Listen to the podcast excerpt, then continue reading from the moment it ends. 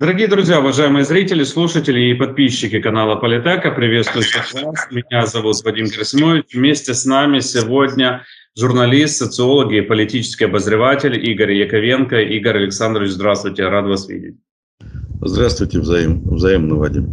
Игорь Александрович, э, директор службы внешней разведки России Сергей Нарышкин обвинил ЦРУ в создании виртуальной Российской Республики. ЦРУ прорабатывает проект создания за пределами России виртуального и якобы легитимного государства, добавил, что Запад в преддверии президентских выборов в России не оставляет привычки грубо вмешиваться в дела стран СНГ и делает упор на консолидацию управляемой российской оппозиции за рубежом по общим лекалам Госдепа с участием ЦРУ, а также создание сетки подпольных антиправительственных ячеек внутри России. Когда читаешь эту новость, то вспоминаешь э, пресс-конференцию Путина, и этот э, вопрос, почему ваша реальность так не похожа на нашу действительность. Что же это за такая виртуальная реальность Нарышкина? Ну да, это немножко напоминает. Вообще они все как-то очень похожи, вот эти вот э, путинские ребята. Э, Небензя, значит, выдумал каких-то, ну, вернее, рассказывал, э, пугал народ боевыми комарами, которые выращивают Украину, и которые избирательно, они вот летит такой комар и смотрит э, гражданин Украины. Ну, спрашивает, видимо, паспорт, и при предъявлении паспорта гражданин Украины не кусает. А если напад, э, видит, что паспорт российский, то, значит, немедленно его наносит ему смертельный укус. Ну, вот это то, что рассказал э, Небензя с трибуны Организации Объединенных Наций. Вот. Ну, примерно такая же вот э, пугалка и от Нарышкина на этот раз. Значит, что на самом деле происходит? на самом деле, действительно, люди, которые не в состоянии, которые не могут жить э, на территории путинской России, поскольку их собираются посадить там в тюрьму, просто за взгляды. Ну вот я, например, отношусь к таким людям. Они э, действительно находятся за пределами России, думают, что им делать. И думают они о том, что, во-первых, э, надо каким-то образом противостоять осуществлять информационное сопротивление тому бреду, который... Вот сейчас, вот в данный момент я осуществляю как раз информационное сопротивление тому бреду, который несет Нарышкин.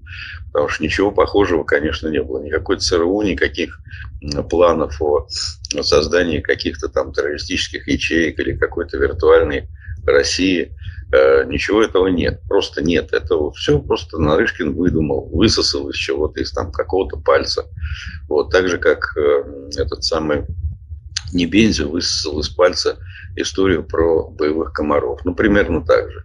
Вот. Реально, э, люди, которые... Вот, я просто хорошо знаю настроение, планы российской миграции. Я общаюсь постоянно с, со своими коллегами вот буквально вчера я общался с э, Андреем Андреевичем Пятковским, с Геннадием Владимировичем Гудковым, общаюсь регулярно с Гарри Каспаровым, другими людьми. Я прекрасно знаю, кто чем занимается. Вот э, на сегодняшний момент есть, э, так сказать, ну там, скажем, 3-4 направления работы вот этой вот оппозиции российской за рубежом в частности. Во-первых, это добиться, объяснить, объяснять в том числе и западным политикам, что необходимо, э, что вот это вот мероприятие, которое будет в марте следующего года, не имеет не только никакого отношения к выборам, но вообще не, э, Путин после этого мероприятия просто должен быть признан нелегитимным президентом. Вот это очень важная задача, как мне кажется, и объяснение, что такое Путин, что такое путинский режим, потому что на самом деле очень многие на Западе, в том числе политики, этого не понимают.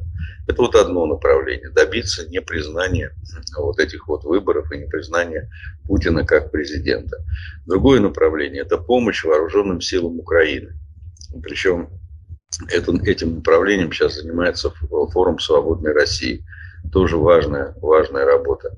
Ну и э, поддержка, э, еще одно направление, это поддержка, так сказать, вот тех людей, которые вынуждены были бежать из э, путинского фашистского рейха, потому что там они, были, они, они подвергались преследованию. Вот, собственно говоря, несколько направлений работы. Какая-то там идея, идея, так сказать, виртуальной России. Ну да, действительно, эта идея существует. Создание, но это не виртуальная Россия, это просто создание некоторого объединения значит, политэмигрантов, которые Э, взаимовыручка, помощь и так далее. Это все нормальная, нормальная вещь. Никакого отношения ЦРУ к этому не имеет. Вот, поэтому, ну, в данном случае, ну, как и, как и многое из того, что дел, выдумывает Путин, все это высасывает неизвестно из какого пальца. Ну, пару слов о пресс-конференции мы обязательно скажем, а вот в разрезе той чудовищной реальности, в которой живут и находятся многие российские а, политики, в том числе российские пропагандисты, депутат э, Госдумы от «Единой России» Гурулев э, во время шоу у Соловьева заявил, что писателя Акунина – нужно уничтожить, за его слова, российских военных. Соловьев перед этим рассказал Гурулеву о том, что Акунин назвал российскую армию сборищем преступников. Кто такой Акунин, говорит Гурулев? Это враг. И мы уже про это говорили, что враг должен быть уничтожен. Я не знаю, когда мы к этому придем, что независимо от того, где он находится, здесь, за границей, еще как-то человек, который желает поражения своей стране по полной программе, который желает убийства русского человека, он должен быть уничтожен. Ну, это, э, это в стиле. Вообще вот э, в российском телевизоре сейчас э, происходит конкуренция. Вот это вот такая внутривидовая конкуренция, кто, причем, скажем так, возгонка ненависти. Именно возгонка ненависти. То есть это такая внутривидовая конкуренция, когда каждый из них старается перещеголять другого в, в степени одиозности, в степени мракобесности, в степени, э, так сказать, э, кто громче крикнет, кто-то говорит, что надо вводить расстрелы. На это Соловьев говорит, что нет, расстрелы это мало, надо вешать. Вот, и причем вешать так, чтобы, ну, значит, тушка там три дня болталась. Ну вот, когда ему говорят, нет, ну вот вроде как это не наш метод, надо расстреливать. Нет, говорит, надо вешать обязательно. То есть это вот, э, вот такая вот конкуренция. Ну, то же самое Гурулев здесь э, старается быть первым учеником в этой школе. В общем, более-менее понятна логика, потому что ну, вот такие вот громкие... Обратите внимание, вот вы сегодня э, упомянули господина Гурулева. И это как раз то, на что он рассчитывает. На то, я не к тому, что не надо об этом говорить. Надо, потому что это на самом деле человек преступник, и, безусловно, он дает признательные показания вот в эфире э, программы Соловьева. Но он же, это, это задача. Да, задача заключается в том, чтобы упоминали, в том, чтобы говорили. И ну, в, данном, в данном случае вот эта внутренняя логика, внутренняя логика вот этого вот медийного российского поля, глубоко отравленного ненавистью. Внутренняя логика, суть которой заключается в том, что а, она включает механизм вот этой конкуренции. А, ну, то, что, собственно говоря, мы видим, там каждый стремится перещеголять друг друга в наиболее таких человеконенавистнических, кровожадных высказываниях. Игорь Александрович, э, по поводу состоявшейся пресс-конференции Путина, 4 э, часа, 4 минуты она длилась, 67 вопросов прозвучало и 67 ответов. Что запомнилось? Запомнилась э, э, фраза Путина в самом начале этого перформанса о том, что мир наступит тогда, когда цели и задачи так называемой специальной военной операции они будут достигнуты. Ну и вот эта история э, с яйцами, она запомнилась ну, практически всем, кто э, следил за вот этим э, выступлением э, Путина. Но по поводу, по поводу яиц поговаривают, что это может быть... Э, такая вот кампания, связана с организацией упреждающего удара по а, Патрушеву, которая в последнее, последнее время уже называют и вероятным э, преемником Мишустина в должности э, председателя правительства э, России. Ну и продолжают ходить вот эти упорные слухи, разговоры о том, что Патрушев-младший – это преемник Путина на посту президента. Ну, вы знаете, я бы не сказал, что это там компания, э, значит, упреждающий удар. Ну, просто Путин решил, да, действительно, разговоры о том, что Патрушев-младший будет следующим президентом России, они действительно разгоняются. Я не думаю, что э, там есть какая-то ре, э, ре, реальная, ре, реальный процесс э, вот в российских верхах. Скорее всего, это просто ну, досужие политологи, которые, ну, слушайте, жизнь тяжелая у людей, нет никакой внутренней политики, я имею в виду таких вот прикремлевских политологов. Нет никакой внутренней политики, никакого преемника у Путина нет, не было и быть не может, потому что на самом деле Путин э, прекрасно понимает, что э, значит, и любой, стоит ему оторваться от власти, оставить любого человека, то есть любой, без единого исключения, кто, кого, бы не, кого бы он не оставил вместо себя преемником, этот любой человек тут же э, все всю ответственность за э, совершенные преступления, конечно же, свалит на Путина. И, э, так сказать, безусловно, сдаст его сразу же, в первую же секунду. Путин будет просто предан. Либо он будет убит, что очень вероятно, ну, чтобы он не давал показания, либо он, э, так сказать, э, будет э, передан в руки правосудия. Это ну, совершенно очевидно. И Путин, Путин это прекрасно понимает, он прекрасно знает замечательную русскую традицию. Э, каждый следующий правитель топчет предыдущего.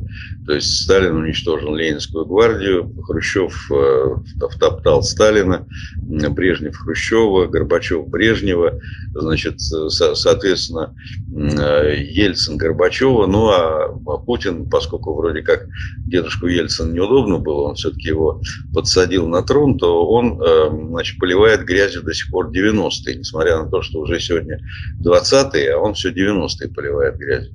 Вот, винит во всем. То есть э, вот эта традиция, она, она не будет прерываться, и любой следующий, э, следующий, так сказать, в обязательном порядке, так сказать, во всем обвинит во всем обвинит Путина, и Путин будет э, признан преступником. Это очевидно. Поэтому от власти он не оторвется. Это абсолютно исключено. Просто нет никаких шансов, что Путин кого-то назначит преемником и оторвется от власти. Нет. Но поскольку действительно политологи вот стали разгонять эту идею, что Патрушев-младший может быть преемником, э, значит, Путин просто щелкнул его по носу. Тем более, что это было очень легко. Э, вот мы э, так в таком смешном виде увидели этого персонажа. У меня нет ни малейших сомнений, что Патрушев-младший не сам залез в курятник – вот, э, туда его поместил Путин, значит, велел ему залезть в курятник и из курятника э, включиться в заседание правительства. И рядом с ним, для того, чтобы он не сбежал, стоял э, губернатор Воробьев вот, сторожил его, чтобы этот Патрушев из, из курятника не сбежал. И вот, когда он говорил, это была очень смешная сцена, когда э, Патрушев-младший что-то говорил, куры возмущенно, э, значит, кудахтали и перебивали его, явно говоря о том, что врет, врет этот Патрушев. Это было очень смешно. Путин тоже, так сказать, э, повеселился по этому поводу. Вот, значит, и представил это все как крайне нелепую историю, сказав, что вот у Патрушева, так сказать, что-то не так с яйцами. Вот, все страшно, все хлуи путинские страшно развеселились от его невероятно веселой шутки остроумной. Вот, ну, собственно говоря, что бы Путин не сказал, народ там подобранный, лучшие люди города, они всегда очень буйно это поддерживают. Вот, так что это все такая вот э, история достаточно очевидная, хотя сама, сама ситуация с, э, значит, с яйцами, с курятиной в России, она очень характерна, потому что она показывает, что действительно, э, в общем-то, э, так сказать, народ живет не здорово. И, собственно говоря, вот такая вот энциклопедия, или я бы сказал, выставка достижений всероссийской нищеты, она на экране за спиной Путина, она постоянно проявлялась, когда каждый регион там там вопросы, значит, выскакивали, которые задавали люди. И да, там... преимущественно задавали вопросы Путину люди из регионов, из глубинок. Там. Да, и там как бы был вот такой вот, э, такой, такой вот парад э, парад нищеты. Каждый регион говорил о том, как они плохо живут, что там нет, нет воды, нет, нет газа, нет тепла, зарплаты, на которые там можно купить, там зарплаты копеечные совершенно, на которые жить невозможно, они намного ниже прожиточного уровня и так далее. То есть это все, вот это была как раз, ну, там один из вопросов, как мы уже отмечали с вами, что э, как, э, почему ваша реальность отличается от нашей действительности. Так вот, э, как раз вот эта вот российская действительность, она вылезала за, на экране за спиной Путина. Это было очень характерно. Это вот, ну, это было как раз э, такая вот классика жанра, да, когда э, человек э, на, на сцене показывает фокусы, а за его спиной идет просто разоблачение этих фокусов, так сказать. Игорь Александрович, а скажите, вот эта демонстрация неудобных вопросов, это была попытка показать какую-то вот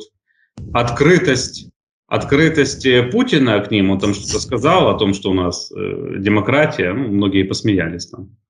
Да, это так. Э, вы знаете, э, я сначала, когда вот полезли эти вопросы, ну, действительно, там были, были очень смешные вопросы, э, там, как нам попасть в ту Россию, которая, как проехать в ту, в ту Россию, которая, которую показывают по Первому каналу.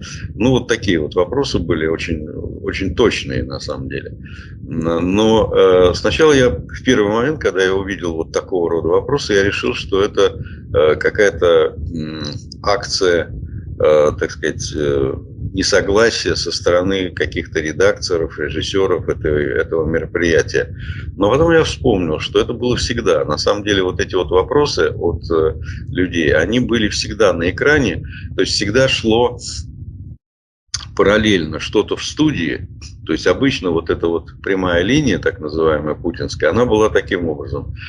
Шло что-то из студии, Потом были включения с регионов. Сейчас этих включений не было.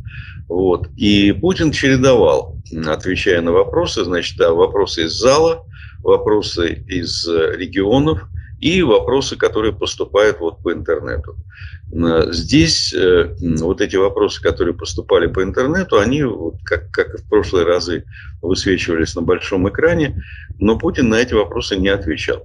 Вот в чем разница. А так все было то же самое. То есть это, это было всегда. Просто в этот раз, э, вот как правильно было сказано в этом, в этом вопросе, путинская реальность настолько сильно оторвалась от э, действительности российской, что ну, там отвечать было невозможно. Просто невозможно отвечать. То есть даже Путин с его навыком забалтывания любых вопросов, с его софистикой, с его, так сказать, подменой тезиса, вот, ну, обычно, как он уходит от вопросов, даже он не смог бы ответить. Ну, как, вот, как ответить на тот вопрос, который был, нам высвечивался, например, э, так сказать, почему ваша реальность так сильно отличается от нашей действительности? Ну, как на этот вопрос ответить? Сказать «нет, не отличается» смешно. Сказать «ну, потому что, как в известном фильме было сказано, правительство на другой планете живет, родной. Ну вот, то есть на, Остается на таком... только один вариант – это игнорировать вопрос. Да, то что он, собственно, и сделал. Причем вот это игнорирование, ведь он же там на самом деле э, игнорирование, это ну, вот, э, значит, западную, западную э, так сказать, реальность сейчас очень сильно критикуют за культуру, культуру отмены. Так вот, э, в России эта культура отмены, она э, достигает э, тотальных размеров, потому что, вот, понимаете, он не упоминает имена, он не упоминает фамилию Навальный уже ну, всегда, то есть он никогда не упоминает слово Навальный, он, так сказать, из своего рта никогда не держал и не выпускал. Значит, в последнее время он не упоминает фамилию Зеленский тоже очень характерная вещь. Значит, э, никто ему не задал, кстати, Навальный уже почти две недели неизвестно, где находится. Никто не знает, где он находится. И Путин и, и никто, и никто, ведь это, ну это очень, э, там, да, это касается одного конкретного человека, но этот человек является, э, действительно, это лидер российской оппозиции и личный враг Путина. И поэтому то, что никто не задал вопрос о Навальном, это, конечно, было, ну, то есть вопросы, конечно, задавали, но их, их нигде не было. Ни на экране, ни, ни, не представлены они были в зале, нигде. Это тоже очень характерно. Значит, Путин, э, еще одно явление, которое Путин проигнорировал, это матери, э, матери мобилизованных, вернее, не матери, жены мобилизованных. Жены. Жены мобилизованных. И, у меня... и матери тоже подключались, да. Ну, матери подключались, но в основном жены. И вот сейчас ситуация такая, что они очень э, рвались на эту прямую линию, потому что им, им действительно, так сказать, им важно верни, верните мужей. Вот. Но э, вообще это, эта тема никак не освещалась. Еще одна тема, которая тоже была табуирована и не освещалась, это предстоящее вот это вот мероприятие 15-17 марта. То есть вообще, так сказать, ну, человек идет, казалось бы, человек идет на очередной там 125 срок. Логично было бы задать кучу вопросов. Во-первых, ну, а зачем нас на, вот, на очередной, ну, как считается, формально пятый, хотя на самом деле он, конечно, седьмой, но это не важно. Считается пятый. Ну, вот он, вот он идет на, на пятый срок. Зачем? А что, а, что, а что было во все предыдущие? Чё, а чё не баллотироваться в 30-м году? Там тоже да. выводили. Да. Да, а что, а что вообще, э, так сказать, с чем, а с чем идет, а какая программа, а что собираешься делать? Вот. И как бы вот 30 лет, это, это как вообще у власти? Это нормально? 30 лет один человек. А что у нас со сменяемостью? То есть вообще на самом деле вот эти вот вопросы, а кто там, э, кто конкурент там? Ну, в общем, масса вопросов по поводу вот этого вот мероприятия ритуального, э, который могли задать люди но не задали, потому что, не, потому что это было табуировано. То есть огромное количество вопросов, которое было просто табуировано, и никто их даже не задал. Никто не осмелился нарушать безмятежное состояние э, Путина. Игорь Александрович, раз вы упомянули э, Навального, ну действительно какая-то вот странная история происходит э, с ним. ФСИН – это федеральная служба исполнения наказаний заявила о том, что Навального перевели в другую колонию. Связи с ним уже нет более 10 а, дней. Сообщают о том, что он покинул колонию во Владимирской области и убыл в исправительное учреждение, расположенное в другом регионе. Вот взял человек, просто вот вышел из колонии и перешел там, поехал в другую. Ну, все теряются в догадках, что могло произойти. Значит, сначала, когда э, Навальный исчез, и его никто не мог найти, и с ним не было связи, к нему не пускали адвокатов, значит, э, во Владимирской колонии сказали, что такого не знают, вообще кто такой Навальный не знают. Вот. Потом, значит, поступила информация, что его перевели в Москву для того, чтобы, значит, допросить, по, чтобы он участвовал в судебных мероприятиях в связи с, там, с очередными уголовными делами. Ну, то есть понятно, что он из, из, из тюрьмы не выйдет, э, понятно, что он будет сидеть в тюрьме до тех пор, пока Путин будет сидеть в Кремле. То есть э, там э, предмет судебных разбирательств никого уже не интересует. Важно, чтобы он сидел в тюрьме.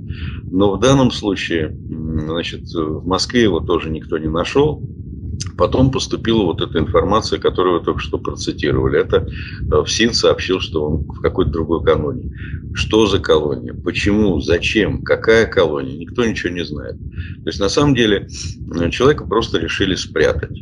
То есть, спрятать, потому что, э, ну, сказать, что там персонально Навальный вроде бы как какую-то особую опасность для режима сейчас не представляет, но его все равно боятся.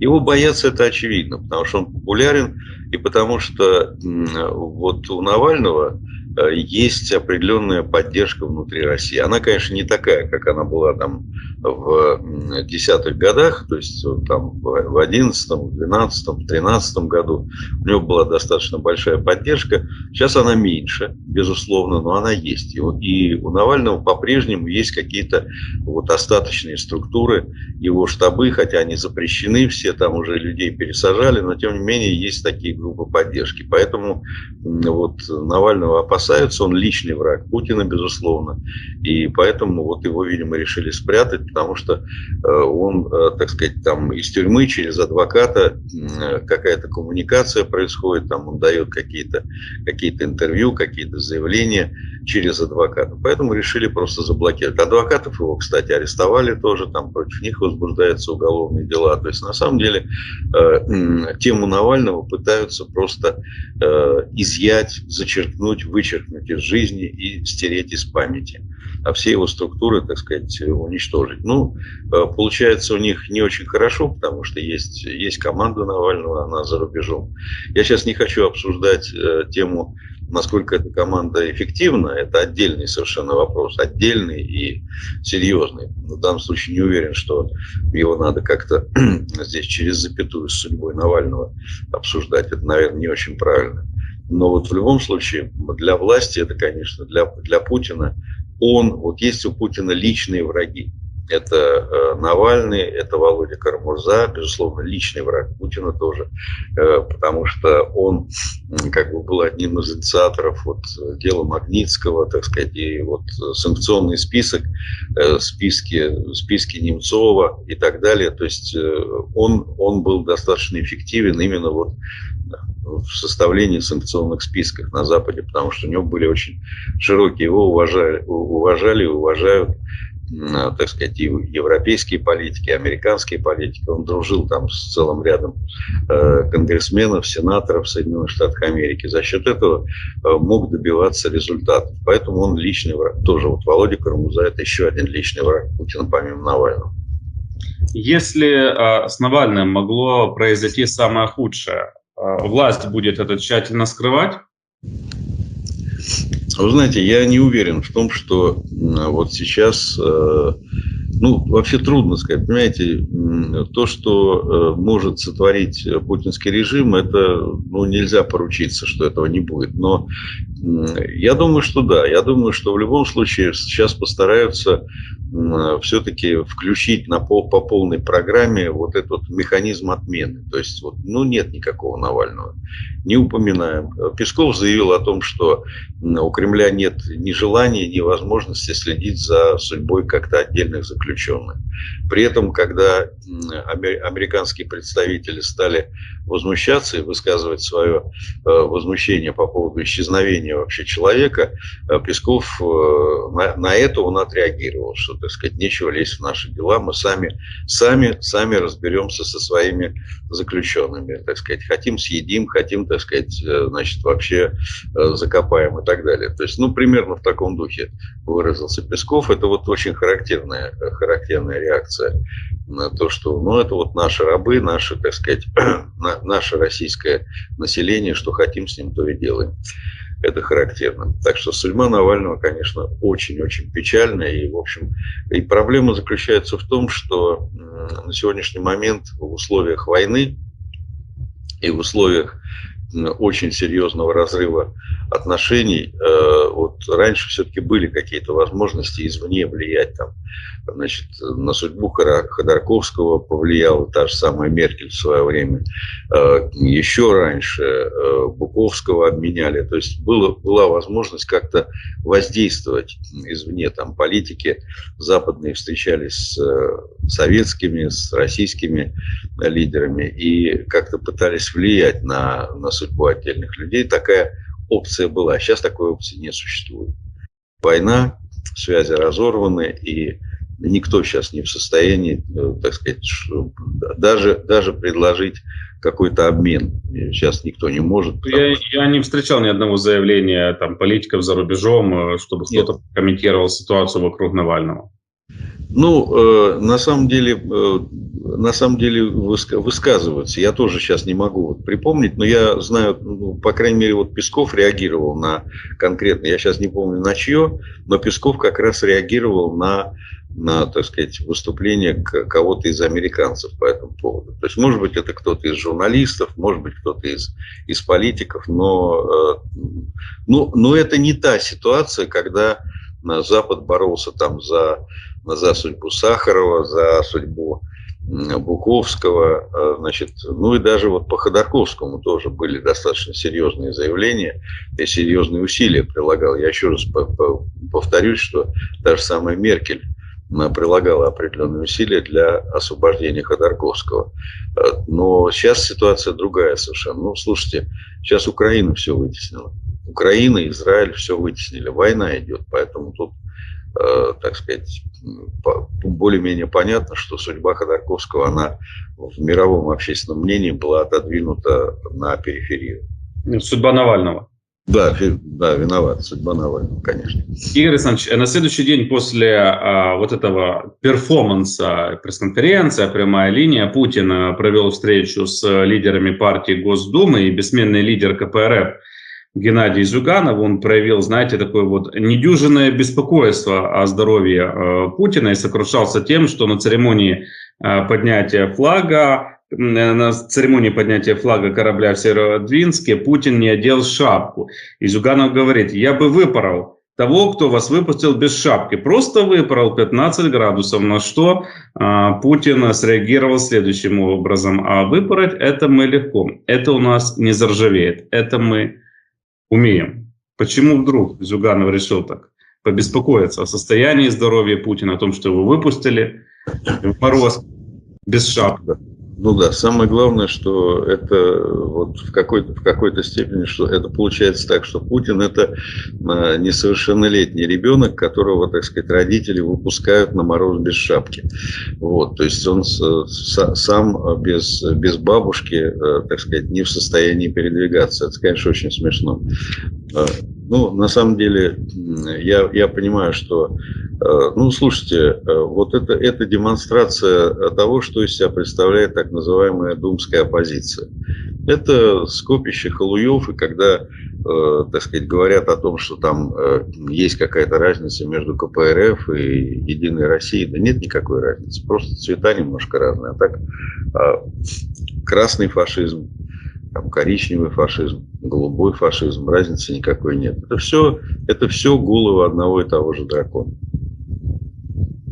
Игорь Александрович, а если вот э, говорить об историческом э, решении на этой неделе, Европейский э, Союз э, принял решение начать э, переговоры с Украиной о вступлении. Понятное дело, что ключевую роль в этом вопросе также сыграл и премьер Венгрии э, Виктор Орбан, как вот э, в социальных сетях э, подшучивают. Наверное, это было самое дорогое кофепитие в истории Европейского Союза. Но Путин что говорил на пресс-конференции? Что халява для Украины закончилась. А тут решение Европейского Союза, хотя какие были ставки? Ну, давали, ну, 20%, ну, 30% на то, что все же будет, при, э, дадут зеленый свет э, на начало этих самых переговоров. Ну, вы знаете, ну, да, с Орбаном, конечно, все очень, я бы сказал, не только смешно, но и противно, потому что действительно это такой троянский конь в Европейском Союзе и в НАТО, кстати говоря, э, человек, который создал э, посреди, посреди Европы, создал абсолютно мафиозное государство, сам по взглядам является, безусловно, нацистом, наследником венгерского нацизма, который был союзником Гитлера. Ну, здесь с ним, с ним все достаточно понятно.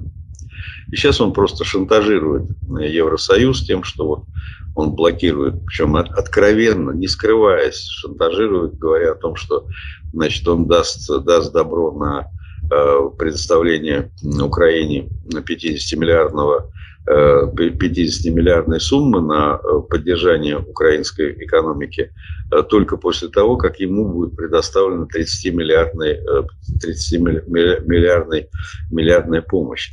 Ну, откровенный, совершенно откровенный шантаж. Вот. Вымогательство в чистом, в чистом виде, практически рэкет. Ну, с Орбаном все, все достаточно понятно. Ну, никуда он не денется, он, конечно, так сказать, не будет сопротивляться, прежде всего потому, что, да, он действительно будет стараться гадить э, Украине из всех сил своей фашистской души. Но, безусловно, он в конечном итоге он э, управляем, потому что он ценит, э, он ценит свое присутствие в Евросоюзе, и поэтому и в НАТО, поэтому в конечном итоге будет голосовать как надо. Ну, э, так сказать, будет э, создавать, вставать палки в колеса, пока такая возможность есть. А в целом, да, целом сказки о том, что западная помощь прекратилась, она ослабла, безусловно. Она, э, то есть 2023 год – это год э, некоторого снижения скажем так, не снижение поддержки, а снижение градуса поддержки. То есть, э, ну, мы видели, как и э, Зеленского по-разному встречали в 2022 и 2023 году в том же самом Конгрессе Соединенных Штатов Америки. Уже вот этих оваций не было, э, много там длительных реакций была совершенно другая. Вот, и вся ситуация с поддержкой, безусловно, ну, скажем так, градус поддержки снизился, потому что я вот э, я вижу даже по э, так сказать, количеству флагов украинских, если, э, скажем, год назад просто чуть ли не на каждом доме в Европе были украинские флаги, флаги там на балконах вывешивали, сейчас их меньше, существенно меньше. Это, ну, скажем так, это не означает, что Европа больше не поддерживает Украину, но просто Украина скажем, ну, все-таки война, война затянулась, война затягивается, некоторые разочарования есть. Значит, э, скажем так, поддержка остается. Но, вы знаете, я сейчас произнесу очень такое плохое слово. Э, в прошлом году была поддержка и была мода на Украину. Вот слово такое, может быть, не очень удобное, когда речь идет Пусть о... будет тренд, наверное, тренд на Украину. Вы знаете, вот именно мода, понимаешь, к сожалению, такое тоже есть. Это вот э, некоторое, так сказать, некоторый ажиотаж. Вот, вот это ощущение, что э, вот э, украинский Давид э, успешно побеждает э, русского Голиафа, это было именно вот такой вот, вот восторг, что, слушайте, смотрите, как героически, как здорово. А потом, когда, в общем, в 23 году, э, так сказать, война стала носить уже затяжной характер, все остановилось, то здесь, э, ну да, наступило у кого-то разочарование. Э, кто-то начал уже поговаривать о том, что, ну, может быть, надо как-то договариваться и так далее. Постоянно возникают какие-то мысли, разговоры о необходимости перемирия. Это все же присутствует, это все есть, оно не на ровном месте. Вот, поэтому, но это, не, это совершенно не означает, что э, не означает, что помощи поддержки не будет. И будет и 61 миллиард долларов, который сейчас завис в Соединенных Штатах Америки. Да, это вот благодаря совершенно неконструктивной, ну и откровенно такой циничной позиции ряда республиканцев э, в конечном итоге, э, ну вот где-то, видимо, все-таки в конце, в конце января эта помощь поступит, потому что ясно, что они сейчас ушли на каникулы, но потом будет опять торговля с, с этим самым, с э, мексиканской границей, с, мигра... с, с иммиграционным законодательством. Но в конечном итоге помощь это пойдет. Ну, так вроде что все... Сенат уже отложил вопрос с э, уходом на каникулы, сенатор ну, конгрессменов, да. Нет, ну послушайте, э, Вадим, вы понимаете, дело в том, что все-таки американская, американский парламент, он состоит из двух палат, и поэтому Сенат может все что угодно откладывать. Но Сенат не может решить этот вопрос. А Конгресс ушел, а Нижняя палата ушла на каникулы. И все. И Сенат может сколько угодно принимать решения, но без Конгресса это решение не действительно. Поэтому ясно, уже очевидно, что все это будет после Нового года. И все это будет там где-то там, я не знаю, 18 числа, кто-то называет другие цифры. Ну, в общем, короче, в результате это все будет в январе.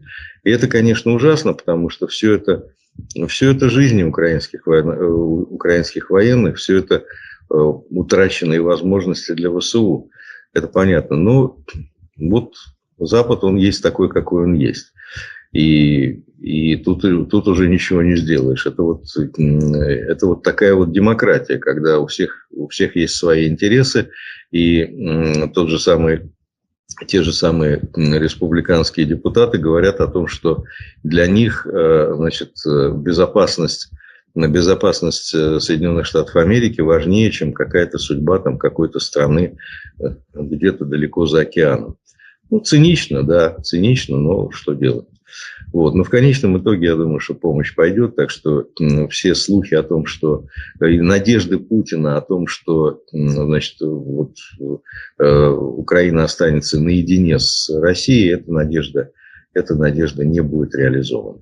Ну и несмотря на то, что а, вот э, пока вопрос с дальнейшим предоставлением необходимой военной финансовой помощи со стороны Соединенных Штатов Америки и Украине, он э, покрыт, э, временно покрыт, надеемся, вот этим густым туманом, а Байден на встрече с Зеленским, отвечая на вопрос журналистов, а в чем заключается стратегия Соединенных Штатов Америки, то есть Вашингтон хочет ну, помогать Украине, чтобы та оборонялась, смогла выстоять или все же победила, Байден сказал, что Соединенные Штаты Америки стремятся, чтобы Украина победила в этой войне. Да, безусловно. Ну, это, это обнадеживающая риторика, и я уверен, что за этой риторикой стоят, э, стоит намерение. Здесь сомнений нет. Весь вопрос в том, что это все затягивается, и, ну, э, скажем так, э, Байден в известной степени, американцы его поставили перед довольно сложным выбором.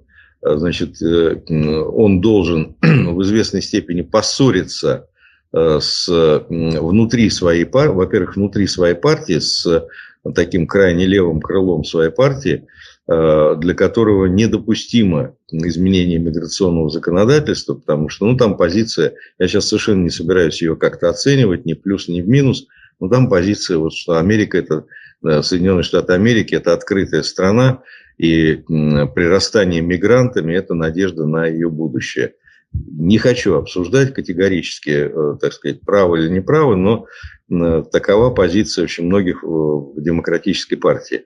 И поэтому, именно поэтому Байден не спешил уступать э, республиканцам в их намерении ужесточить миграционное законодательство. Ну и, кроме всего прочего, это же его собственный электорат, это те самые латиноамериканцы, которые, которые в том числе являются частью электората Байдена. Поэтому для него, в общем, нелегкий выбор. Либо он должен, так сказать, ну, в известной степени твердо идти на проигрыш в избирательной кампании, а изменение вот по, по требованию республиканцев миграционного законодательства – это проигрыш, безусловно. Это гарантированный проигрыш на выборы. Вот. Но, видимо, Байден на это все-таки идет. Потому что, э, судя по всему, выборы он все равно проиграет. Вот. А что касается, что касается, так сказать, вот помощи Украины, ну, это тот вопрос, э, который, с, с которым, так сказать, все-таки Байден очень немолодой человек, и для него, наверное, немаловажно, э, с чем он, с, с чем, чем закончится его президентство. Если его президентство, помимо довольно неприятных аспектов ухода из Афганистана, закончится еще и отказом от помощи Украины и серьезными поражениями на украинском фронте, то, ну, я думаю, что это будет, будет такая плохая история. То есть он себе очень сильно некролог испортит. Поэтому я думаю, Байден все понимает, поэтому у меня есть уверенность в том, что, конечно, помощь будет оказана. Будет достигнут компромисс, помощь будет, э, помощь пойдет. И плюс к этому, слушайте, ну хорошо, конечно, Европа не может э, так помогать, как помогает Америка. Но э, ведь Зеленский сразу после, после американского из Вашингтона полетел в Осло. И там тоже, ну, там была огромная поддержка. Вот это заявление северных стран, и, там, и Дания с, с, с ее, так сказать, миллиардом, миллиард сто миллионов евро, и Норвегия. То есть, на самом деле, Понятно, что эта помощь несопоставима с вот с этими 60 э, миллиардами, но тем не менее э, курочка по зернышку. Так что Европа сейчас действительно серьезно начинает помогать. Не, не начинает, а продолжает помогать. Так что я думаю, что Путин напрасно надеется, что Украина останется без помощи. И в завершении нашего с вами сегодняшнего эфира, в разрезе дальнейших э, военных э, перспектив, Вадим Пристайко, это бывший посол Украины в Великобритании, заявил, что в некоторых государствах военные ведут расчеты на случай возможного применения своих армий в Украине, однако политики никогда не признают этого публично, ну, по понятным э, причинам. И, по его словам, Британия первая в этом списке.